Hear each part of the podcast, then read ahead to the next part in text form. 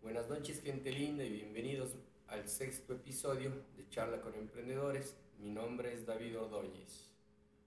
¿Qué tal David? Muy buenas noches. Gracias por acompañarnos en este sexto programa eh, donde tenemos muchas novedades. Seguimos hablando del tema del emprendimiento. Iremos conversando con dos grandes invitados que tenemos el día de hoy, David. Así es, esta noche tenemos a Paul y Dayana. Eh, ellos son CEO de Introspectiva. Nos contarán un poquito de lo que hacen y hoy hablaremos un poquito más de la salud, eh, en este caso la salud mental, cómo es un proceso. Así que a todos los emprendedores vamos a darles por ahí tips de qué hacer, qué no hacer para frustrarse, el tema de los miedos y todo. Pues eh, hola chicos, bienvenidos y, y nos presentamos. Sí, buenas noches David, buenas noches, muchísimas gracias por la invitación. Para nosotros ha sido un gusto poder estar aquí con ustedes. Eh, mi nombre es Paul Cuesta, soy licenciado en orientación familiar y parte de Introspectiva, eh, Psicología y Orientación Familiar, como habíamos mencionado. Y en realidad estamos aquí para poder compartir nuestra experiencia desde la parte de la salud mental y la relación eh, de la, en, la, en, la, familia. ¿no?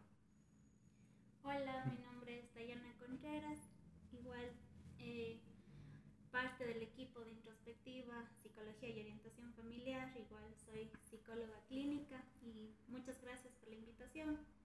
En realidad me siento muy honrada y muy gustosa de estar aquí. Eh, así es, eh, siempre a, medida que va, va, avanzando el tema de, de, la pandemia y que en algunos momentos creo que terminó afectando a muchos la salud mental, sobre todo al tema de que en esta semana, todos conmocionados con la noticia de, del tiroteo que hubo en, en, Texas, en este caso, en el que obviamente un hombre eh, asesinó casi a 14 niños y, y, a dos adultos.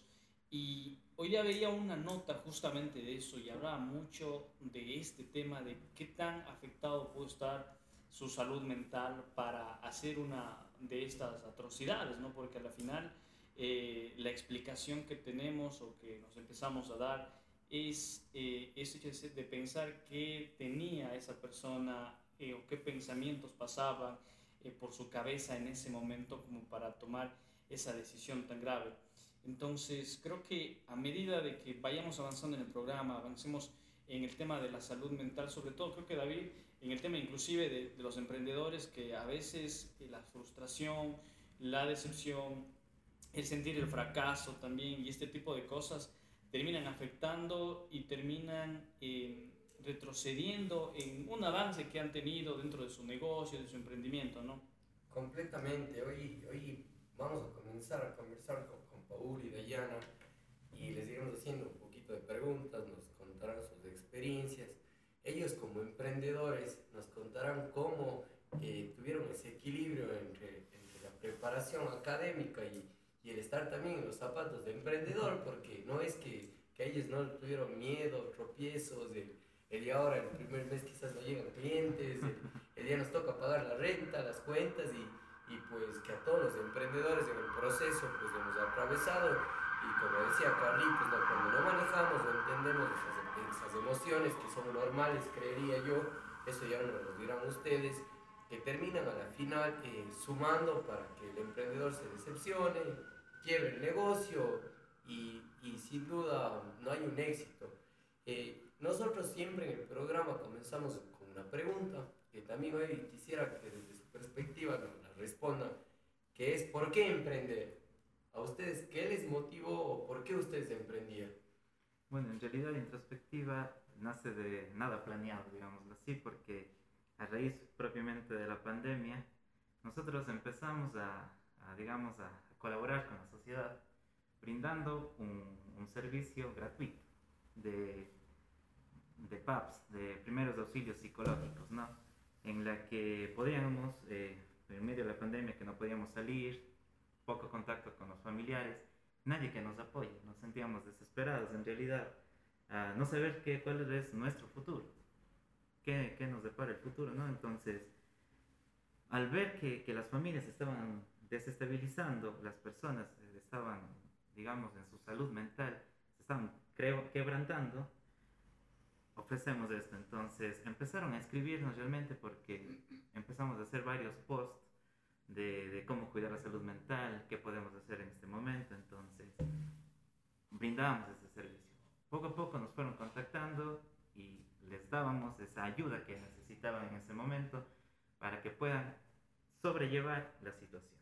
¿No? Entonces, al momento que nosotros vamos avanzando en ello, vemos que hay esa aceptación y empezamos por Zoom, que estaba todo esto en el auge, ¿no? Que en clases y todo. En plena pandemia. En plena pandemia. Digamos que, perdón, en este caso, Paul, encontraron como un nicho ya, o sea, sentían que tenían ya un grupo adepto a todo lo que ustedes estaban haciendo y, digamos, de alguna forma decidieron ya no solo brindar ese tipo de, de, contenido, por decir, sino ya fueron un poquito más allá en esa situación.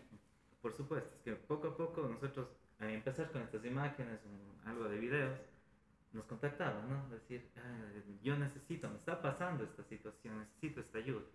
Entonces, muy bien, entonces, contactémonos por, por esta vía, ¿no? Online. Claro, o sea, en realidad fue un poquito antes de la pandemia. Nosotros publicábamos, pero esporádicamente, imágenes acerca como, como tips, como frases motivadoras, a raíz que viene la pandemia vimos que hubo muchas organizaciones que se dedicaron a esto, redes de psicólogos y orientadores familiares. Entonces, eh, esto de brindar un servicio gratuito que sea online, entonces eso es lo que nosotros empezamos haciendo a la vez que incrementamos ya el volumen de publicaciones. Y ya no solamente era como frases motivadoras, sino tal vez algo como ya algo de psicoeducación en cuanto al estrés, a la ansiedad, a los conflictos familiares que ya vivían las personas como tal al estar confinados, al estar tanto, eh, tanto tiempo encerrados, eh, algunos sin trabajo, algunos ya con altos grados de depresión, de ansiedad, de estrés. Entonces, en realidad, eh, a medida que fuimos avanzando, incluso Paul tenía un trabajo en la pandemia, yo tenía otro, sin embargo, siempre nos reuníamos pues de manera online, claro, eh, para publicar, para ver qué más hacemos, cómo más podríamos aportar. A medida que la pandemia, pues, o más bien el confinamiento se fue abriendo, pues empezamos a notar que la, que la gente ya no, nos, no solamente nos contactaba para una hora de una llamada telefónica, sino más bien ya querían ellos saber una dirección, querían ellos asistir a un lugar físico, porque claro, eh, dar terapia online no es lo mismo que dar terapia presencial. Entonces, eso es más lo que nos animó a nosotros ver este, esta motivación de la gente, que saber que, em, que la salud mental no está tan olvidada como creíamos. Entonces, como les digo, fue algo como subiendo en escalera, no fue de repente, no fue algo que dijimos un día nos pues no vamos a abrir, ¿no? sino más bien fue esto de que la gente nos pedía. Entonces empezamos a, a buscar lugares, también nos apoyaron de manera la, la, familia, los amigos, y pues así empezó. Yo creo que para emprender en realidad el apoyo familiar es muy importante, porque es el, primera red de apoyo que tenemos nosotros como seres humanos, ¿no? Entonces, al tener ese apoyo, nos animamos y, y nos lanzamos a este, a este riesgo, ¿no? A, a, qué nos espera en este momento para nosotros ser emprendedores e iniciar un negocio como tal, ¿no? Que es nuestro servicio de brindar eh, apoyo en salud mental y orientación familiar.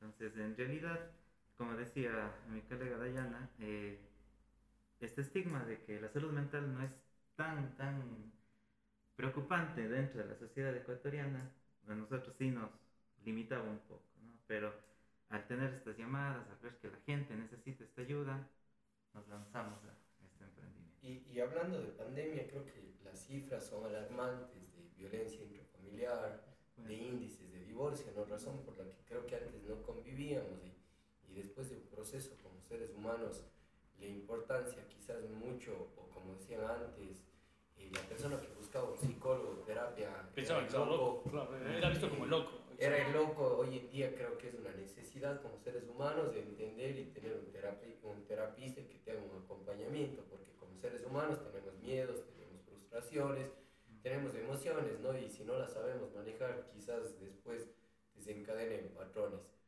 Y nos hablaban de que, que ustedes tenían un trabajo en pandemia. Eh, ¿Cuándo deciden ustedes, bueno, vamos a dejar nuestro trabajo? Porque, porque al final de cuentas eh, llegaba el mes, llegaba el sueldo. Claro, no se preocupaban, uno tenía, como siempre decimos aquí, uno siempre hace números y bueno, ya sabe que con este dinero fijo se me van gastos para acá, con esto pago esto, pago el otro. ¿Cómo fue esa, esa parte que dijeron, pues bueno, o sea, ya de aquí a final de mes veo si saco más de lo que antes ganaba o cómo sobrevivo también? Lo que sucede, que yo creo que es eh, nuestra profesión, como teníamos trabajos que no estaban ligados a lo que somos, orientador familiar y, psicóloga, Entonces, eso es lo que nos motivó a que abramos este espacio y, y viendo ¿no? que la gente sí necesita este servicio. De hecho, eh, de mí pasó algo muy curioso. Yo trabajaba en una constructora de talento humano. Esta constructora, eh, muy, muy buenos los, los ingenieros, los arquitectos y todo, pero les tenían varios contratos de afuera de la ya los contratos que tenían aquí, pero estaban agarrando otros en, en Galápagos, en Salinas, entonces ya era algo como que no solo me iba a quedar aquí en Cuenca, sino ya iba a ir lejos. Entonces quizá eso también aportó un poquito a pues animarme, ¿verdad? Porque quizá esto de salir de la zona de confort, todavía estaba con este miedo, como ustedes dicen. Esto también varias, varias personas nos decían, no, pero es que si se ponen algo, igual tienen que tener un trabajo al lado porque y si no alcanzan a pagar el arriendo, y si no, no alcanzan a los servicios básicos, y si no les alcanza para cualquier cosa. Entonces, igual todos nos decían, no, es que va a ser muy duro los primeros meses, capaz no viene nadie, cosas así, que incrementaban en realidad nuestro, nuestro temor, nuestro miedo. Pero así como tuvimos personas que nos hicieron uno que otro comentario, también tuvimos otras personas que nos dijeron, no, si pueden.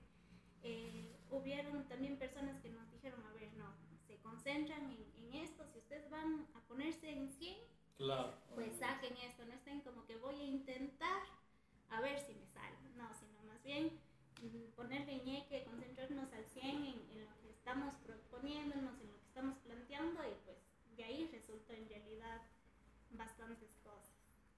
Eh, sobre todo eh, dentro de, de, toda esta situación que, que, mencionan, eh, e inclusive a veces decimos que nuestros, nuestros amigos son los primeros clientes, pero como son psicólogos no pueden darles ese servicio por el tema de que hay esa vinculación que ustedes ya conocen esa parte y por lo general ustedes necesitan como que clientes, digamos, o personas que no tengan nada que ver con ustedes. Bueno, en realidad yo creo que estamos en una época de... Eh, justamente eso es lo que iba a comentar, ¿no? Estábamos analizando hace un tiempo atrás que esta es la época de emprendimientos, ¿no? donde la mayoría, por ejemplo, de mis conocidos, de, mis amigos, emprendieron en algo, ¿verdad? Y, y, por ejemplo, si alguien es chef, más que sea la misma familia le compra por ayudar, etcétera. Si alguien es, yo qué sé, cualquier cosa, toda la familia, los amigos, como bien dice, están ahí al pendiente. Sin embargo, nosotros tenemos como ese lapso, ¿no? De que, de que no podemos atender a, familia, familia peor amigos, alguien conocido, ¿verdad? ¿Por qué? Porque, bueno, son en realidad por varias razones. La primera y la principal es que en terapia siempre existe eh, tipos de resistencia. Si yo le conozco, por ejemplo, o yo le trato a mi hermano, a mi papá, a mi mamá, siempre me van a ver como hija, no me van a ver como una terapeuta, que es como que un estrato un poco superior para que pues la terapia funcione. ¿no? Entonces, por este tipo de resistencias, en realidad, eh, si tratamos a, a, personas conocidas, amigas, no me van a ver de la misma manera que me va a ver un desconocido. Tampoco me van a contar lo mismo que un desconocido a mí me pueda contar. Entonces, quizá eh, ya con la perspectiva que evidentemente no se va a tratar, no en, en esta cuestión no vamos a tener el apoyo de amigos o familia, no porque no quieran, sino más bien porque no funciona, pues igual el tema ético y todo eso, pues entonces no hay cómo. Sin embargo, nunca dejamos de tener eh, ese apoyo, ¿no? Porque eh, a pesar de que no podemos nosotros brindar ese servicio, la familia nos ha estado apoyando en promocionar, ¿no?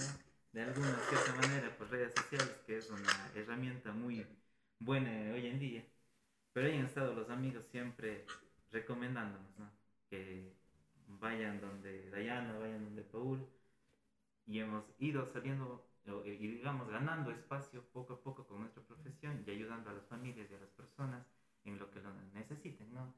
Diferentes problemas eh, que se han venido presentando luego de la pandemia, pero no es solo eso, sino son problemas que venían arrastrando desde el pasado, ¿no? Como mencionaba David, índice de violencia, de divorcios por la pandemia, pero sin embargo son problemas que se venían trayendo desde el pasado y que explotaron de cierta manera en este momento, por la pandemia, por estar conviviendo y, y los problemas que se iban. Eh, completamente, ¿no? Eh, Paul y, y ellos son eh, propietarios, cofundadores de Introspectiva, ya nos van a contar qué hace In- Introspectiva. Lo bacán de, de- ellos es ¿no? lo que nos dicen, que, que- ayudan a la gente, es el tema de un propósito. La mayoría de proyectos, de emprendimientos o de, ideas de negocios que tienen un propósito por lo general, a lo largo son exitosas porque tienen eso, un propósito y cambian vidas. Eh, al estar ustedes también, me imagino que vinculados en, un- en un lado emocional, es también algo fuerte para ustedes, porque bueno, eh, llegan al proceso, escuchan. También tienen también su psicólogo, me imagino, o sea, su, su persona también que libere esas cargas que, que ustedes, porque también, o sea, reciben tantas cosas, se escuchan tantas cosas, situaciones que a veces uno no se imagina, ¿no? Y, y a veces creo que también es importante liberar esa parte. Del tema, eh, lo decía eh, David, siempre en el tema de emprendimiento eh, hay una situación tan importante y obviamente ustedes están involucrados directamente que es en una ayuda social, porque al final se ayuda a la sociedad desde, de- desde esas terapias, en este caso, así como muchos emprendimientos, como yo siempre digo, el tema de que David tenga la OFI y su ayuda a la sociedad es darle un porcentaje económico al cliente que pueda venir a tener una oficina aquí.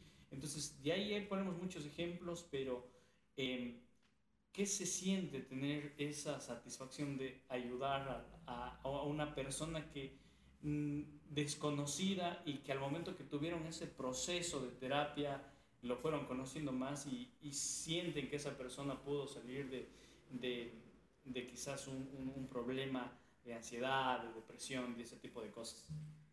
Sí, bueno, en mi caso, como soy orientador familiar, yo me enfoco tanto en familias completas y en parejas, ¿no? Y es muy, muy bonito eh, saber que como profesional doy esa ayuda y se notan los cambios. Parejas que están a punto de divorciarse, parejas que, que no, no se comunican, se lleguen a comunicar y poder contar lo que sienten, lo que piensan, sus emociones, sus sentimientos, es algo muy satisfactorio. Porque en realidad es algo que, como la familia se considera el núcleo fundamental de la sociedad, si cambiamos esa familia, si cambiamos esa pareja, vamos a hacer un cambio mucho más grande. Si iniciamos desde, desde el punto de partida, ¿no? Si creamos familias sanas, tenemos hijos sanos, con salud mental sana, que va a esparcir esta, esta, esta, digamos, esta positividad, podríamos decirlo así, para el resto de la sociedad, ¿no? Eh, impo- importante entender, ¿no? Que cuando vos tienes el propósito, cambias vidas y eso. Eh, Paul y Daya, ellos tienen su, su consultorio, así que si por ahí hay alguien que está peleando con, con el novio, el marido y, y- y quiere terapia, están los indicados. Eh, ustedes, eh, aparte de ser socios, son una pareja. Por supuesto. Eh, ¿Cómo manejar? Es algo que yo siempre me he preguntado. lo importante de entender las emociones y, y no confundir una relación una- personal con responsabilidades laborales. ¿Qué tips nos pueden dar a los que por ahí tenemos un emprendimiento compartido, o están pensando en emprender con sus parejas? Porque, porque es algo que creo que a muchos preocupa o que muchos estamos atravesando eso de, de miedos, de peleas, de, de- de esas circunstancias que se atraviesen esos temas, ¿no? Claro, eh, bueno, en realidad, como bien dice, tenemos que separar las relaciones, nuestra relación que somos esposos, con la relación de que somos socios. Porque si mezclamos las cosas, vamos a... Las dos partes van a llegar a un mal fin, ¿no? Porque tenemos que administrarlo por separado en realidad. Hay que poner límites, como decimos. Eh, si hay alguna discusión por algún tema laboral, pues en casa debemos estar como si nada hubiera pasado. Porque si nos quedamos con esas emociones negativas y la comunicación no fluye dentro del área laboral ni tampoco dentro del área familiar, no vamos a llegar a ningún acuerdo en ninguna de nuestras dos, digamos, etapas de vida que tenemos eh, por separado. Claro, o sea, evidentemente no, no es algo como, al menos en nuestro caso, no es algo como que venimos acá y no nos conocemos. Mm, claro. Sí, sino, claro, tenemos, cuando estamos únicamente los dos, pues evidentemente Son pareja. som- somos pareja, pero por ejemplo nosotros trabajamos con niños, niñas, adolescentes, adultos, entonces para ellos, ante los ojos de ellos, por ejemplo con niños, él es profe, yo soy profe. Para eh, adultos, eh, doctor, doctora, mi colega, mi colega. Entonces quizá en esa parte de, de nosotros mostrarnos ante ellos, no de cariñitos, no estarnos besando, nada de estar sobrepasando pues lo, lo que es la parte laboral. Sin embargo, por ejemplo, cuando estamos solos, claro, pues nosotros nuestro trato es diferente, igual como bien dice él.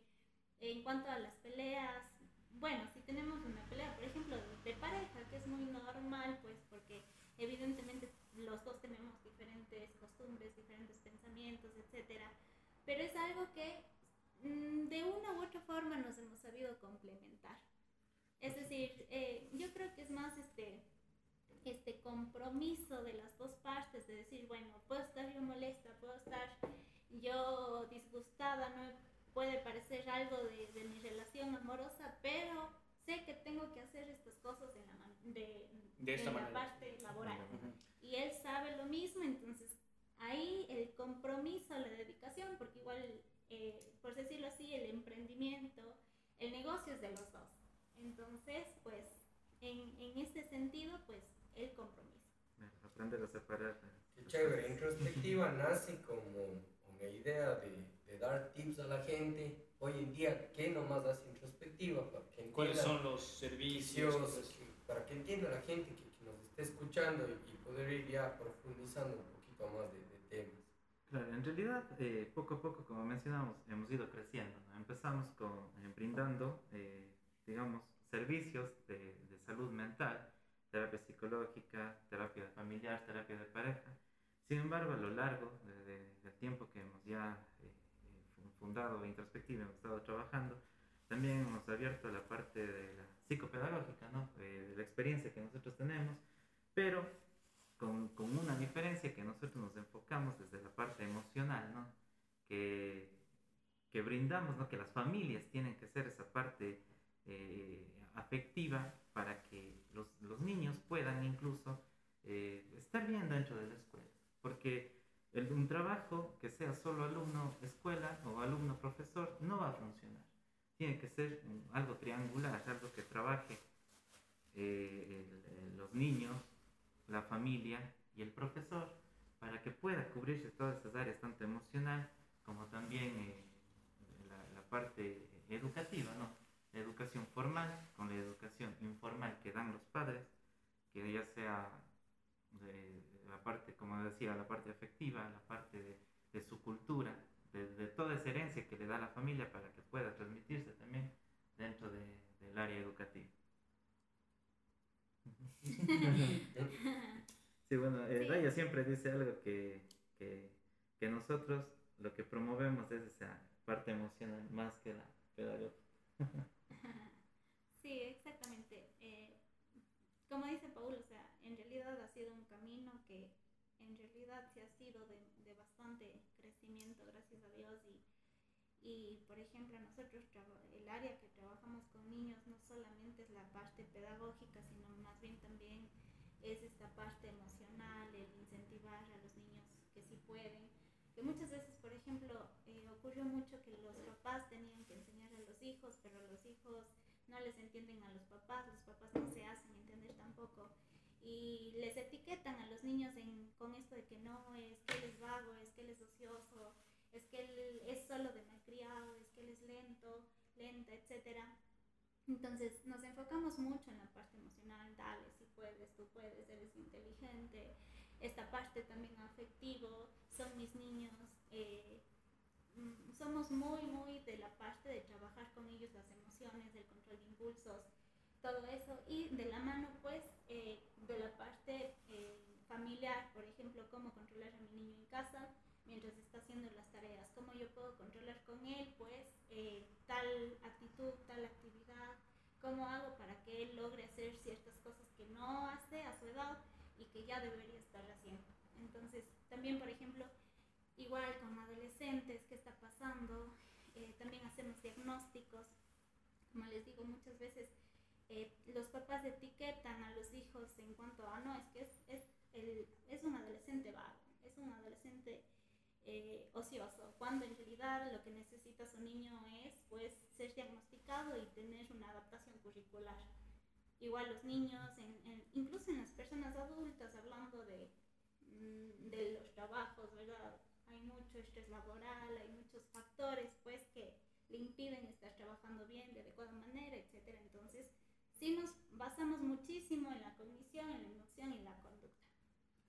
Y esto de las etiquetas creo que es algo que, tú decías, Daya, eh, se ve en todos lados, ¿no? En casa, en el trabajo, en la escuela, en el colegio, porque eh, quizás nuestros padres, nuestros abuelos fueron hechos de esa forma y hoy en día eh, algo que a mí me llamaba mucho la atención y, y, al ser un millennial decía, ¿no? Cómo la revolución que, tuvo el tema hasta la misma pandemia, que un niño hoy en día, oye, tenía clases en un teléfono celular, en computador o en tablet y, papá decirle, oye, estás perdiendo el tiempo cuando, cuando quizás ese es el presente y, cambiar esa perspectiva, ese patrón de padres, de, de ser rígido, yo, yo decía, eh, mi, o mi abuelita decía, no, la beta cría cariño, hoy en día son cosas que, quizás están demostradas que, que no funcionan porque a uno le vuelve violento, etcétera, etcétera, entonces un trabajo importantísimo que, que, que, conlleva todo, todo el sistema familiar, en este caso, que sería, ¿no?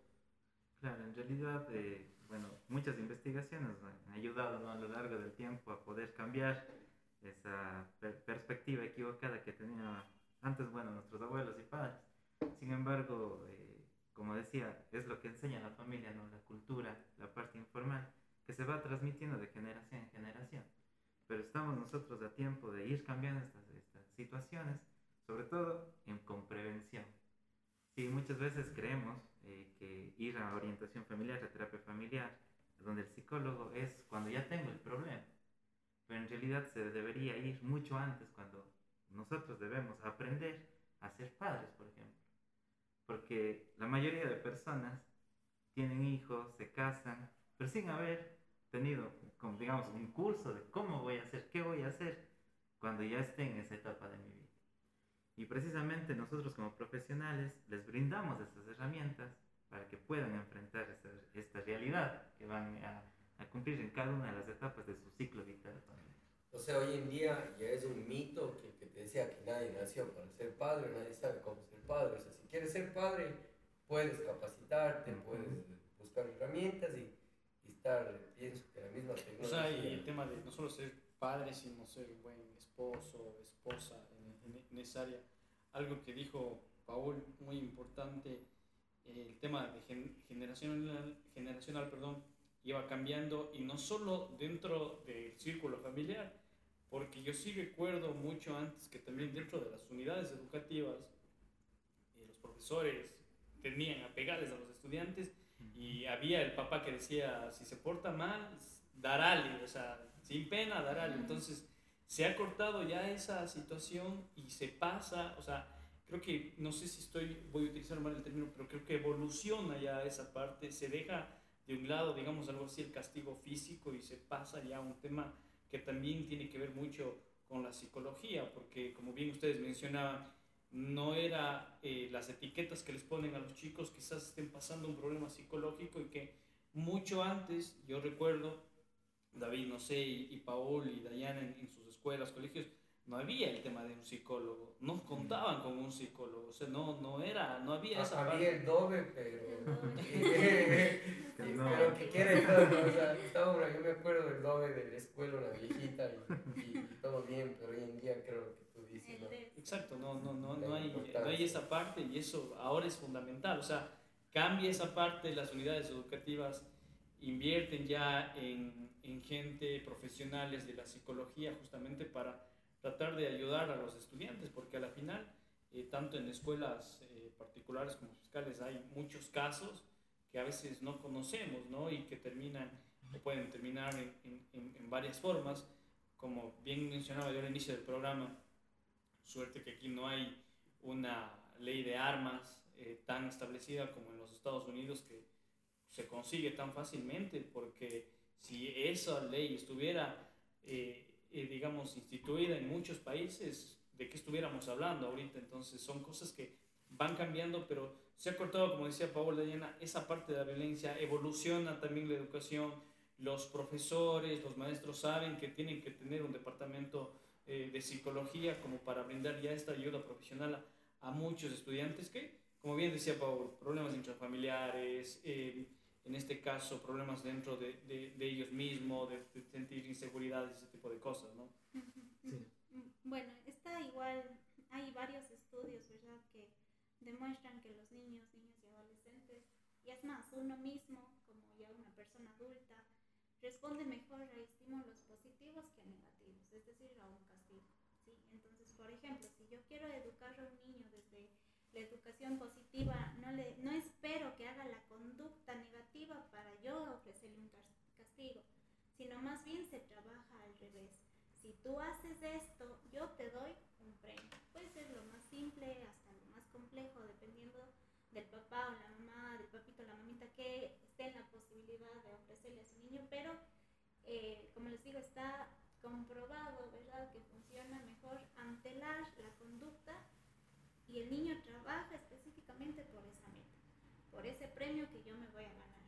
Que era diferente antes, esperaban que los niños se porten mal, que hagan berrinche, que eh, pase todo, ¿verdad? Que muchas veces ni siquiera era que en realidad el niño tenía la culpa, sino los papás en el afán de, de criarles bien, entre comillas, sus hijos venían y con la beta, como dice Paul, les doy. O espero que haga una conducta mala para yo ir y coger y darles duro, hacerles un castigo, etc. ¿Sí? Entonces es más como este cambio de mentalidad en cuanto a la, a la psicología desde una educación positiva. Entonces eso también ayuda bastante incluso a los, a los niños. ¿sí? Igual como dice usted, el, el tema del DS, ahora por ejemplo nos gusta muchísimo trabajar porque el DC antes era el DC por un lado, la familia por un lado y uno como terapeuta por otro lado. Ahora es un, un, algo conjunto. Integral. Exactamente. Por ejemplo, nosotros de, todas las veces que trabajamos con adolescentes tenemos que asistir a las escuelas con los veces para trabajar de manera integral. Terapia familiar, terapia individual con el niño y de manera escolar con, con, con los chicos.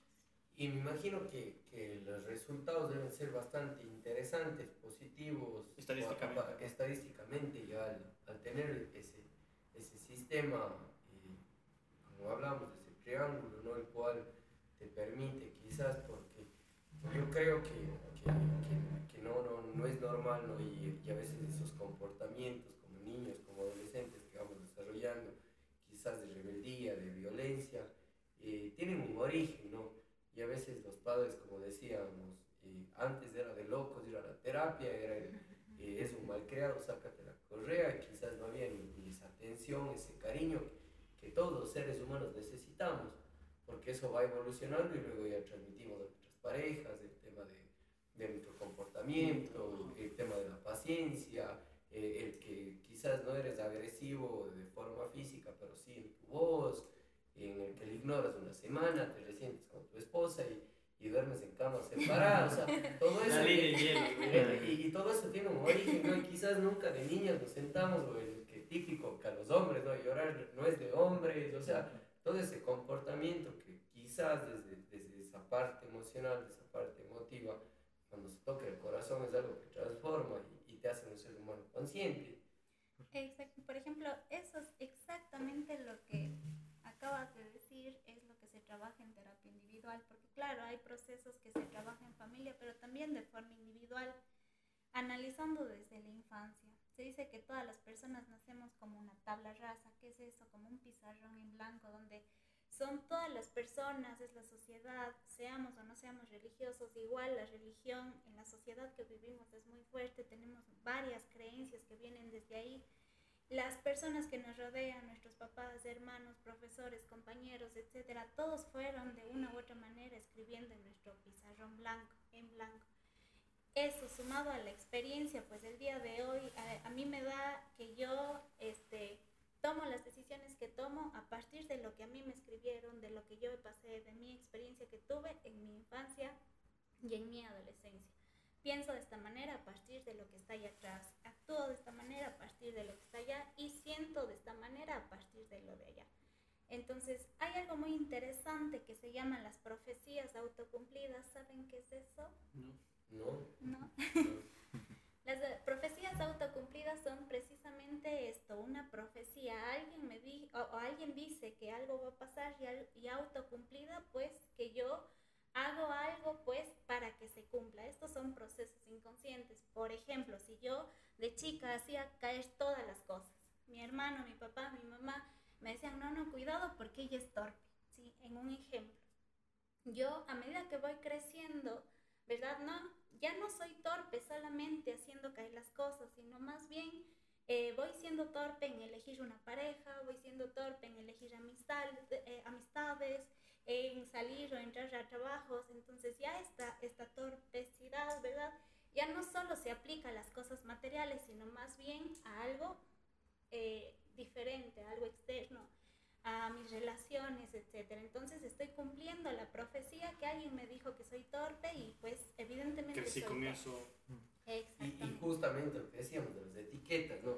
Lo importante a todos de, que dejemos de, de, tener etiquetas, o sea, yo, hay algo que a mí me gusta mucho que me dijo un gran amigo y que, que me cambió mucho eh, el estilo de pensar de vida, que fue eh, todos somos dignos de amar y ser amados que uno cuando crece se va poniendo etiquetas y, y, el yo no puedo, o yo no valgo para esto, y, y quizás de eso eh, todos los seres humanos somos diferentes y tenemos capacidades diferentes, y, y, como hablábamos ¿no? de un sistema educativo que era diseñado para una forma y que si vos no eras un, un muchacho que sabías correr rápido, eras un, un torpe, pero si eras un músico, eras un un, un, vago, entonces cuando cada de las capacidades intelectuales son diferentes, entonces igual a los papás entender esa parte, de esa forma, cómo ustedes consideran que, que uno puede ir construyendo eso o ese patrón cambiando, que quizás hoy a uno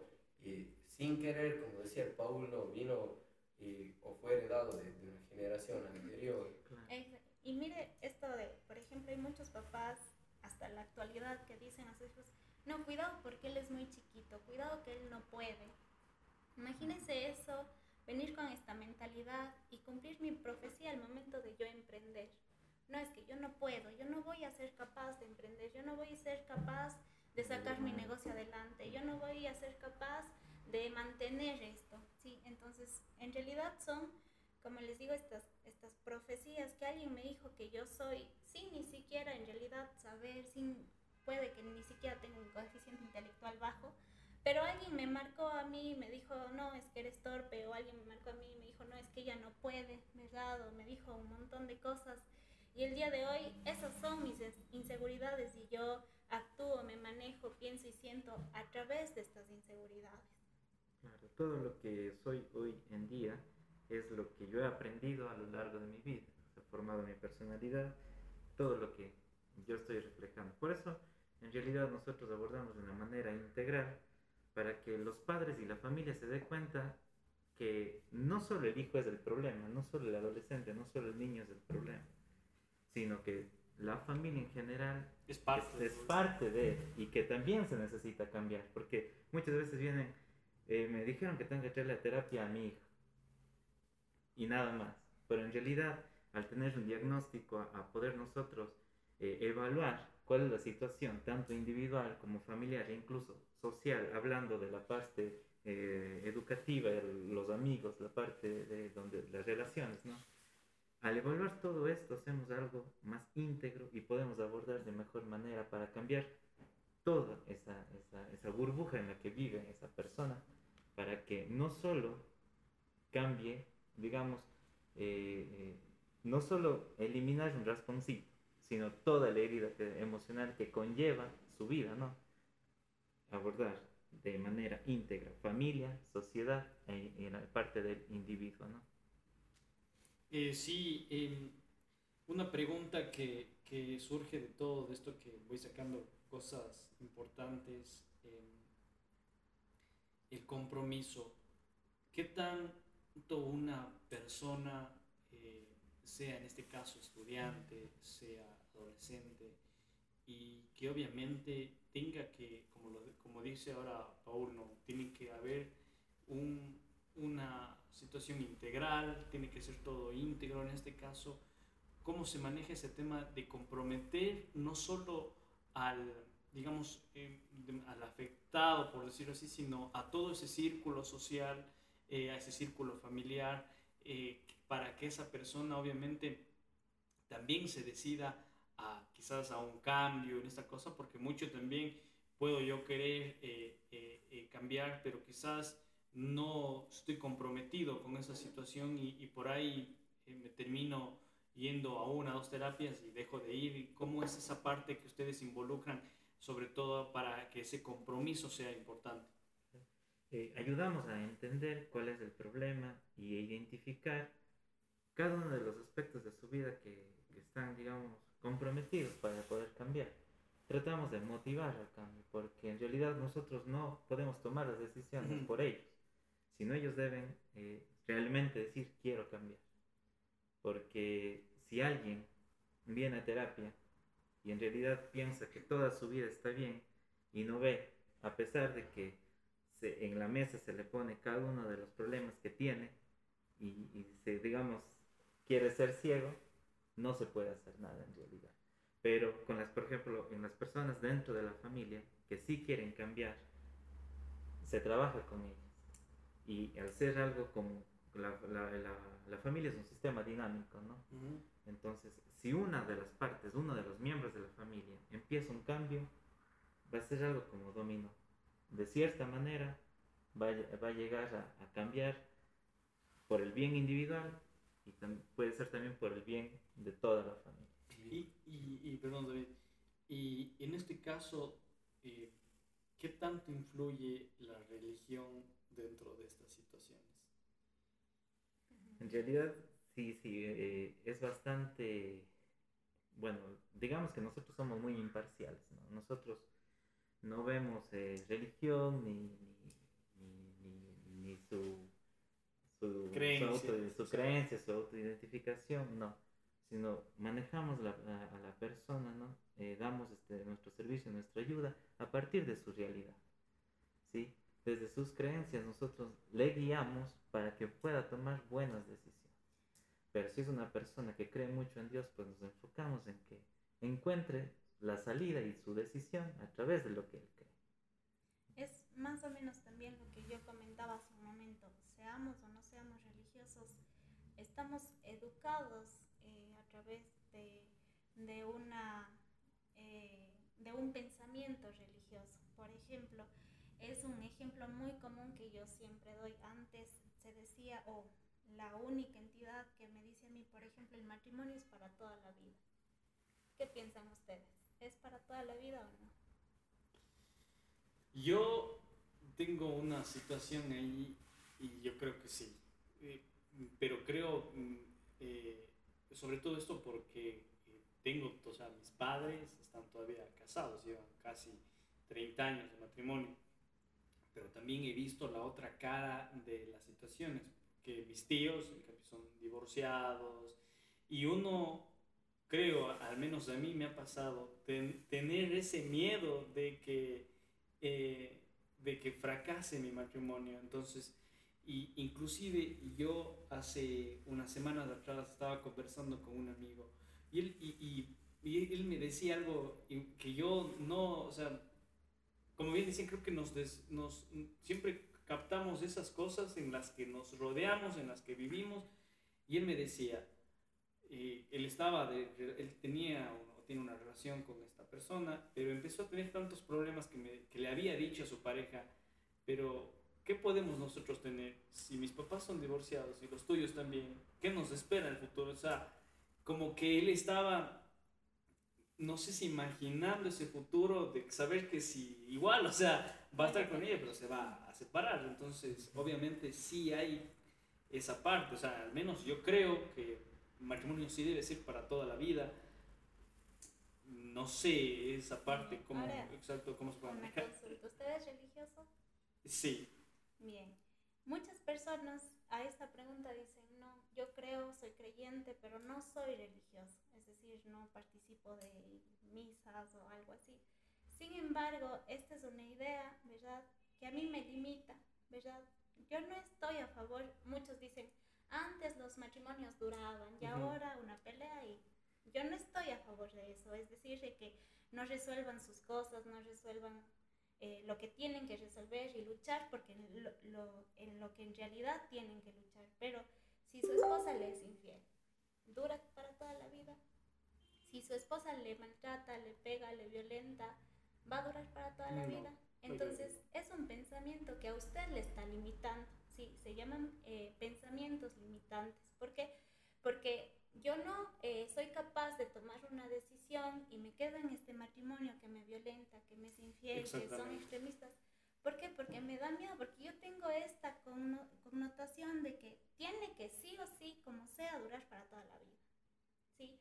Pero sí son connotaciones religiosas porque la única entidad que usted le dice eh, el matrimonio es para toda la vida es la iglesia. Las leyes existe el divorcio, pero en la, en la iglesia, en la religión, no hay eso. ¿sí? Entonces, como digo, yo no estoy a favor de que la gente se divorcie a, la primera pelea, pero tampoco que yo me quede limitada en tomar una decisión por el simple hecho de que tengo que estar con esta persona hasta el final. o, digamos como que soportar ese, eh, y ese tema no lo había yo tomado en cuenta, el hecho de las infidelidades, del maltrato físico, el maltrato intrafamiliar, que llega a ser un detonante eh, sobre todo porque eso nos conlleva a tomar decisiones, porque yo, eso siempre, antes, como siempre nos, nos volvemos a tomar el pasado, David, y antes decían, no, aunque, como decían, marido, pegue, marido pegue o mate, marido es, entonces, y todavía eso hay mucho en las zonas rurales de, de, del Ecuador, entonces, uno obviamente sí, claro, llega a pensar porque eh, escucha historias o cosas o casos que uno piensa que las parejas no pueden vivir y, a veces dicen,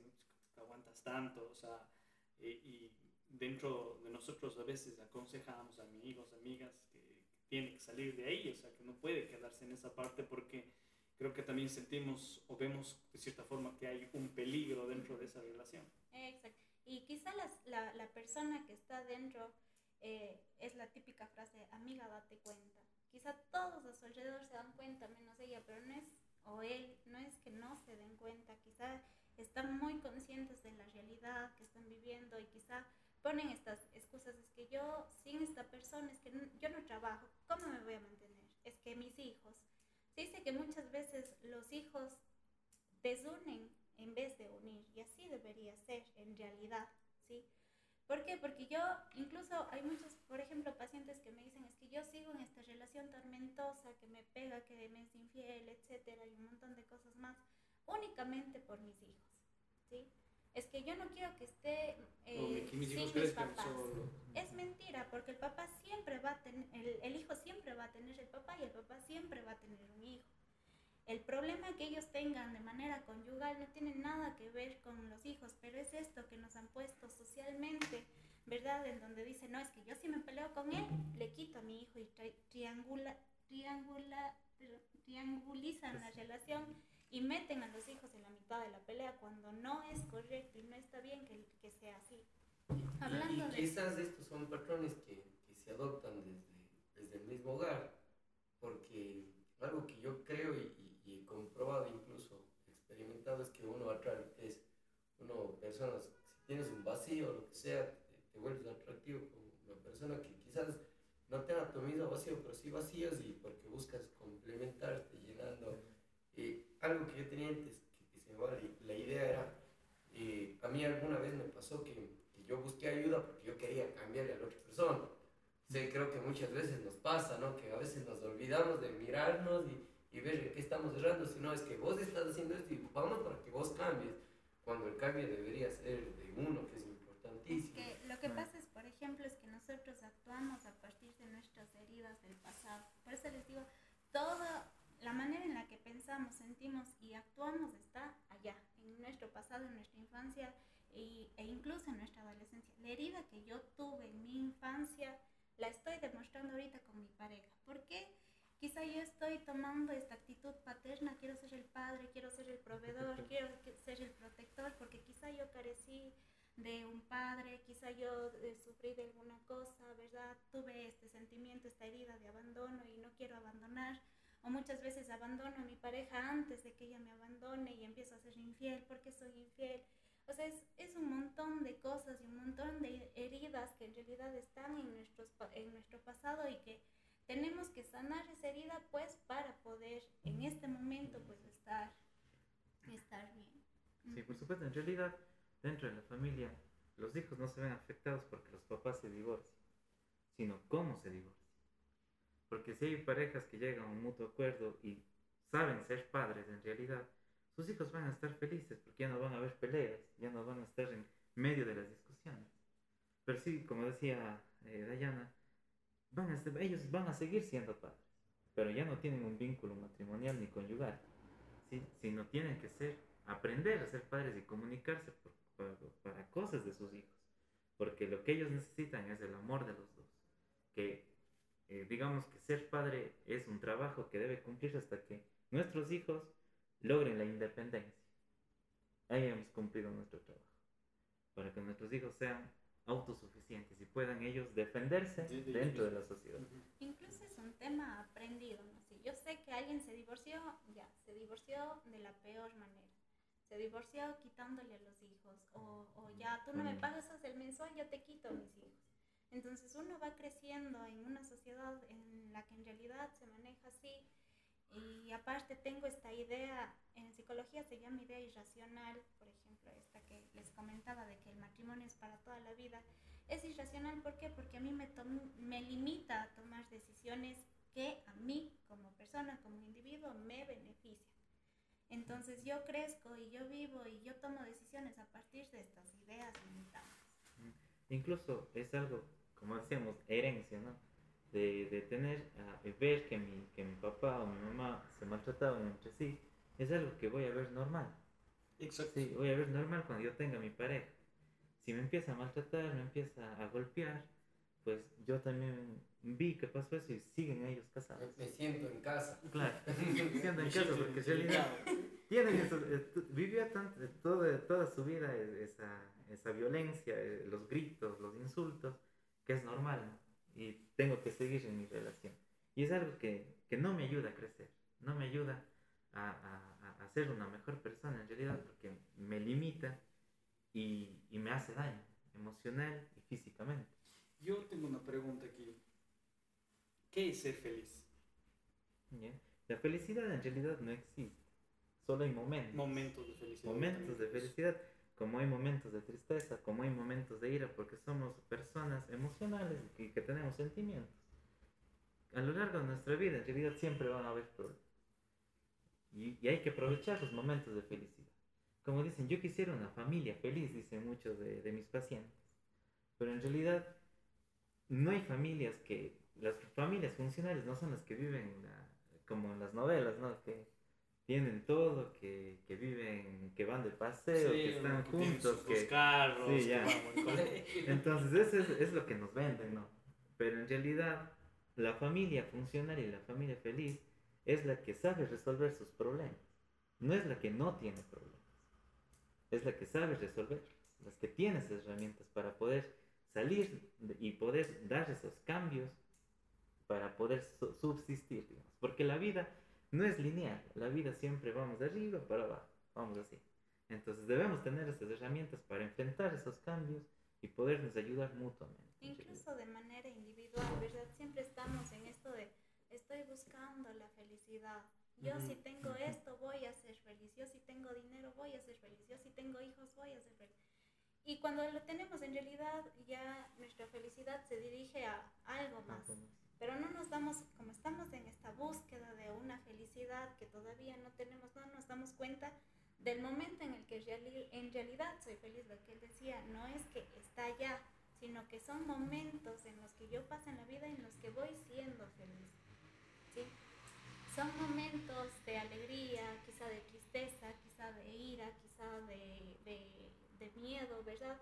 En donde quizá yo sea mi lugar feliz, pero como estoy tan aferrado de que estoy buscando una felicidad que quizá el otro, y estoy viendo y estoy a la expectativa de que quizá el otro tiene, pero yo no lo consigo, porque me falta esto nada más para conseguirlo, entonces no llego a disfrutar completamente mi felicidad cuando en realidad únicamente son momentos. Y, en, y en este tema de, de, que usted mencionaba principalmente que somos, eh, que atrapamos las cosas de nuestro pasado, ¿qué tanto influyen en nosotros al tema de emprender?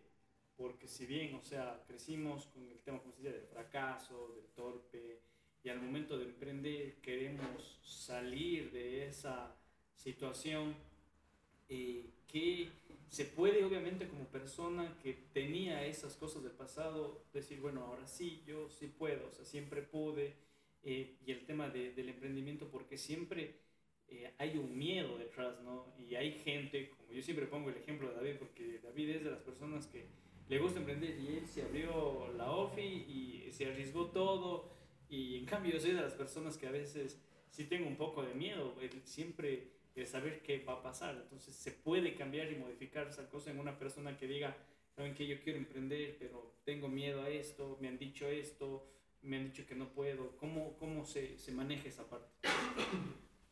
En realidad, primero entender que somos personas distintas. Tenemos distintas realidades. Tenemos, como bien el, el foro, ¿no? Tenemos fortalezas, debilidades distintas, oportunidades que cada uno debe identificarlas y aprovecharlas en ese momento para en realidad eh, arriesgarme a, emprender, como podría ser, ¿no? Identificar y ir trabajándolas para poder, eh, digamos, sobresalir en, los temas que tengo. Los miedos hay que trabajarlos también, pero ¿cómo? Pero enfrentándolos. Porque si nos quedamos en, en la zona de confort, esperando que pase un milagro tal vez, o o que, o que alguien me, me dé un empujón, no vamos a, a, salir, ¿no? Siempre tenemos que ser arriesgados y, y confiar en nosotros. Pero en realidad, eh, con todas estas, como hemos, hemos, ido dialogando, las cosas del pasado se necesitan trabajar. Y es lo que debemos motivar a que si yo pienso que no tengo problemas, pues sí los tenemos. Todos tenemos problemas. Y, y, si necesito identificarlos y saber por qué me está perjudicando en mis relaciones, en la parte laboral, etcétera, etcétera, así estamos en un profesional. Exactamente, o sea, eh, lo principal sería pues identificar, autoconocer. ¿Qué es a mí lo que me marcó? ¿Por qué yo tengo esta creencia limitante, verdad, de que no soy capaz? ¿Quién me dijo que no soy capaz? ¿Cuánto esta persona influenció en mí que yo me creí tanto que no era capaz y que no voy a poder y que se me van a, presentar varias trabas y que quizá al mes voy a cerrar lo que yo emprenda? Entonces quizá eh, primero analizar, autoconocerme, en dónde están mis heridas, en dónde, qué es lo que yo carecí, qué es lo que yo quizá más tuve, de dónde viene esta profecía que el día de hoy yo estoy cumpliendo. Se dice en psicología que cuando uno concientiza eh, el núcleo del problema, se liberan todos o se resuelve muchas cosas. Como una cadena. Exactamente. El, día, si yo no veo problema, lo que decía Paul, si yo no veo problema, pues yo no voy a trabajar en nada para resolver nada, porque no tengo ningún problema. Pero si yo veo que en realidad carecí de algo, tuve una necesidad de algo, no me refiero a algo económico, sino más bien algo emocional, se ser que sí económico, mm, pero puede ser que no, sí puede ser un, un desequilibrio gigante, ¿verdad? Pero yo tengo primero que concientizar, hacer consciente lo inconsciente, lo que yo viví, de dónde se origina y pues de ahí trabajar y hacerme cargo de lo que tengo que hacerme cargo, porque muchas personas no se hacen cargo de, de lo de lo que deben hacerse cargo y esperan, por ejemplo, es que mi pareja me tiene que consentir, pero ¿por qué yo no? Es que si mi familia no me apoya para mi emprendimiento, yo no voy a poder. Pero ¿qué tal si sí? ¿Qué tal si tengo amigos? ¿Qué tal si tengo conocidos? ¿Qué tal si le tengo a David?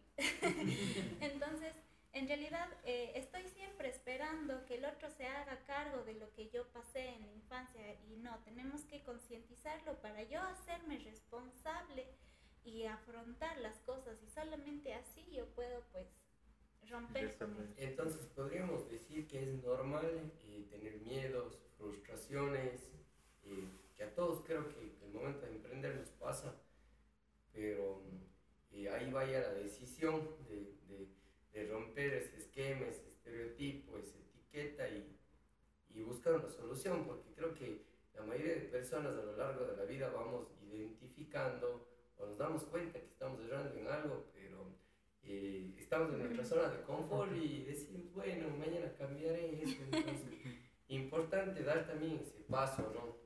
Eh, ¿Ustedes qué creen que, que, fue una motivación o es una motivación para todos los emprendedores ya para ir cerrando esta noche? Ha sido una noche muy interesante, muy enriquecedora, porque nos damos cuenta de la importancia y de la evolución que es desde, desde el tema de la niñez hasta, hasta la edad que tenemos, ¿no? Para formarnos, ser eh, esa importancia de, ser conscientes de esos tips que les podemos dar ahora a, la gente que está emprendiendo, que, que, es normal ese miedo, esas emociones, cómo manejarlas, cómo entenderlas y, cómo conocerse. Porque si hablamos de conocernos también debe haber formas, o sea, eh, obviamente eh, ir a una terapia como profesional es lo exitoso, pero, pero ¿cómo les motivaríamos a ellos para que vayan? Bueno, primero entender que los problemas no son malos, ¿no? que las caídas no son malas, porque podemos emprender y tener algo un aprendizaje. Sí, es un aprendizaje en realidad. Si me estoy equivocando en algo y por eso mi negocio está fracasando, ¿qué debo hacer? Cambiar. Identificar el problema que tengo y, y, y estar motivado a que si tengo este problema voy a cambiarlo, voy a luchar en esta parte para poder sobresalir. Porque a lo largo de nuestro camino se van a presentar distintos inconvenientes. Pero lo, lo que debemos hacer es no darnos por vencido en realidad. ¿sí? Eh, conocernos, hacer una introspección, como se llama, somos introspectiva. conocernos internamente, como decía Diana, identificar nuestros, nuestros verdaderos miedos, lo que me está limitando, pero debo yo en realidad sentarme y meditar, darme ese tiempo individual, esa calidad ese tiempo de calidad individual, un espacio tranquilo, relajado como este, podría ser, sentarme, tomarme un café y reflexionar acerca de mi vida y qué es lo que puedo hacer, sobre todo lo que me gusta y cómo yo podría sobresalir con mis fortalezas, con mis debilidades, como decía, con las oportunidades que tengo para poder sobresalir en el emprendimiento. Es que eso es también de entender que todas las personas somos diferentes. A veces vemos a alguien y y queremos ser como él y hacer lo que es él porque le va bien cuando, cuando no a todos nos gusta lo mismo, no todos somos, tenemos momentos de felicidad, ¿no? Eh, que, la otra persona le puede ser feliz, disfrutar del campo, de animales, de, de la ciudad, del teléfono, del videojuego, entonces respetar esos espacios y eso, vaya, para ir cerrando. eh, eh, yo, yo claro, dentro, dentro de todo lo que decía David, todos somos diferentes, ¿no? O sea, todos podemos disfrutar de ciertas cosas y esos momentos son la felicidad de nosotros y decimos, chuta, chévere, hoy hice esto y me sentí feliz en ese momento. Sí, sí, sí, en realidad nosotros debemos identificar lo que somos, cuál es nuestra realidad. Porque si nos empezamos a comparar, a, a pensar es que él tiene esto y yo no, y tal vez yo tengo esto y él no, él no, pero en realidad nosotros debemos identificar lo que debemos lo que podemos hacer, nuestras habilidades, cuál es nuestra inteligencia, qué, cuáles son nuestras, eh, como decía, nuestras habilidades para poder eh, en el negocio que estoy emprendiendo, porque un emprendedor hay que hacer de todo en realidad. Eh, no es que llega a su servicio y está. No es como, claro, en una oficina uno va a hacer esto y esto es tu tarea y cumples, cumples tu rol, tu responsabilidad que, que, ya viene escrita, acá toca hacer desde claro, todo, todólogos, polimultifacéticos. Claro, y, como, como, decía David, en, en, estos temas, y ya para ir cerrando, yo tengo una pregunta fuera del tema del emprendimiento y quisiera su opinión. ¿Qué situación ustedes asemejan a a lo que pasa muchas veces, eh, hablando de lo que hicimos al principio, en, el tema de los tiroteos, en el tema de esta persona, porque uno lee las noticias y, ya se empiezan a salir investigaciones de quién fue el, el, el, autor material de este hecho, y yo les pregunto, ¿qué puede pasar por la cabeza de esa persona? ¿Qué situaciones pueden vivir? Eh, ¿Son situaciones evitables en este caso? Eh, el a veces sentirse solos, como dice David, sentir esos vacíos a veces que eh, tenemos y que mm, a la gente termina llevando a cometer estas atrocidades, estas locuras que uno, yo veía la noticia y, o sea, es prácticamente eran niños de casi 10 años que tenían una vida por delante eh, y que chocan estas cosas esa pregunta, como salimos un poquito del tema del entendimiento, que ustedes son eh, psicólogos, ¿cómo ven esa parte de ahí?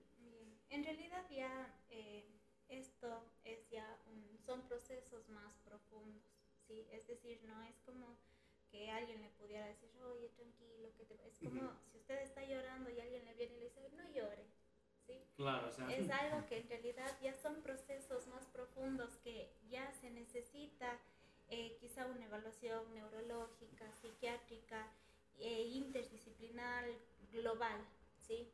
Eh, claro que tiene factores biológicos, factores hereditarios, factores contextuales, familiares, sociales, ¿verdad?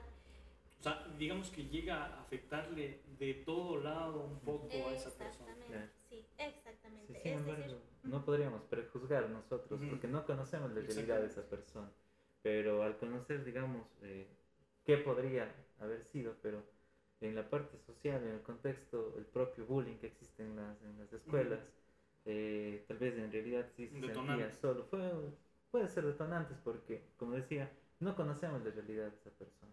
Pueden ser temas biológicos, pueden ser temas, en realidad quiso reflejar su dolor, ese dolor emociona su, su dolor, tal vez el problema en realidad psiquiátrico, físico, lo quiso reflejar de esa manera. Igual, eh, señales, la familia, amigos, parientes, quizá lo tuvieron, solamente que puede ser que lo normalizaron.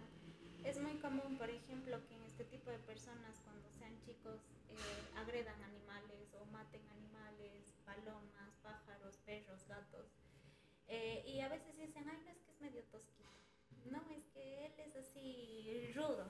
Entonces se empieza a normalizar ciertas conductas que en realidad, como les digo, ya son procesos más profundos, procesos psicológicos más profundos que incluso puede que ni siquiera dependa de él y es por eso que necesite estar, eh, necesite medicación, necesite otro tipo también de, de relaciones aparte de la psicológica, porque como digo es, es un trabajo integral. interdisciplinar. O sea, digamos que en este caso entrarían psicólogos, psiquiatras, entraría un trabajo conjunto bien grande como para poder identificar.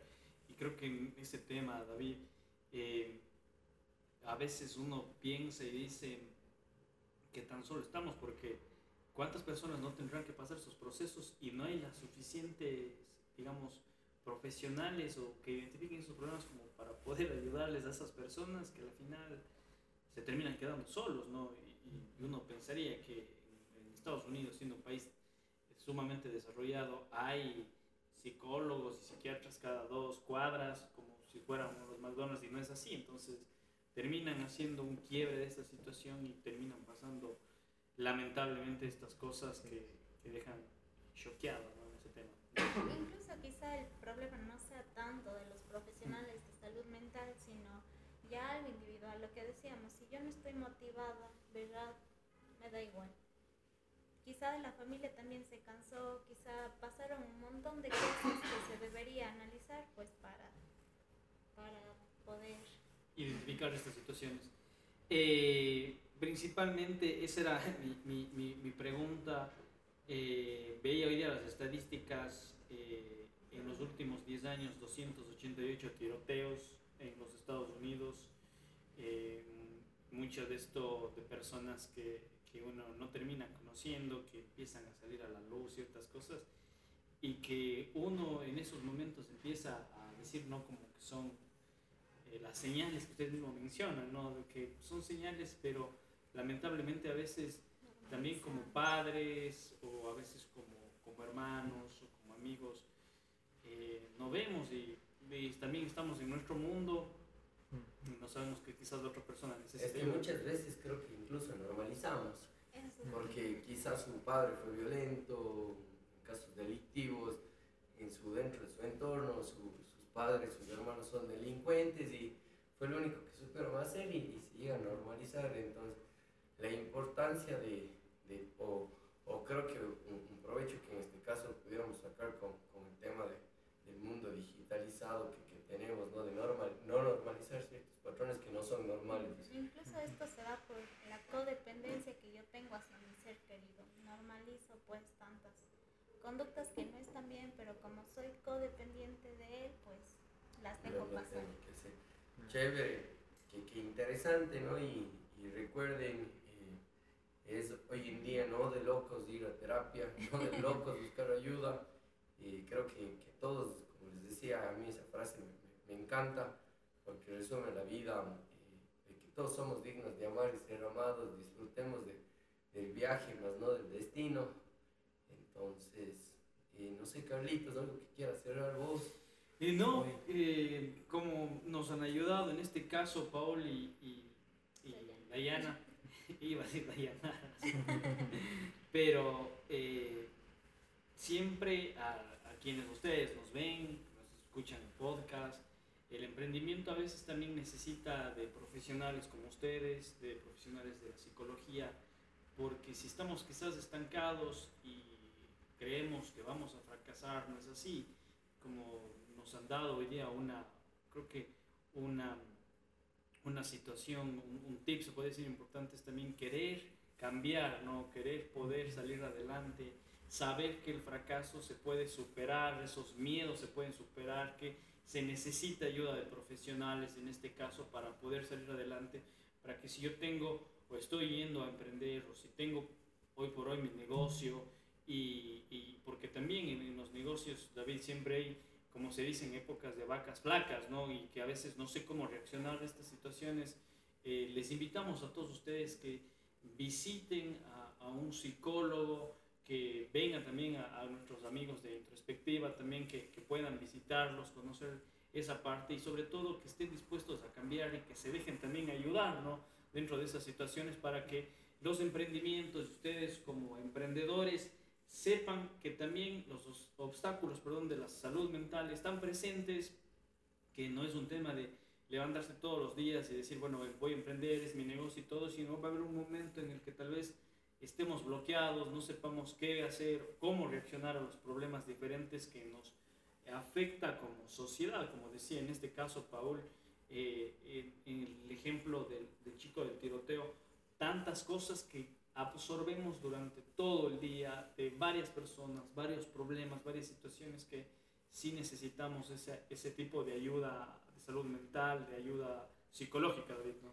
Eh, completamente, ¿no? Siempre aquí hablábamos de, el Outfit Coworking es un espacio de emprendedores para emprendedores que siempre recalcamos que eh, los índices de emprendimiento dentro del país son muy elevados y, y es preocupante ver cómo así como se abren negocios, se crean nuevas plazas, así mismo se quiebran la gente o cierra.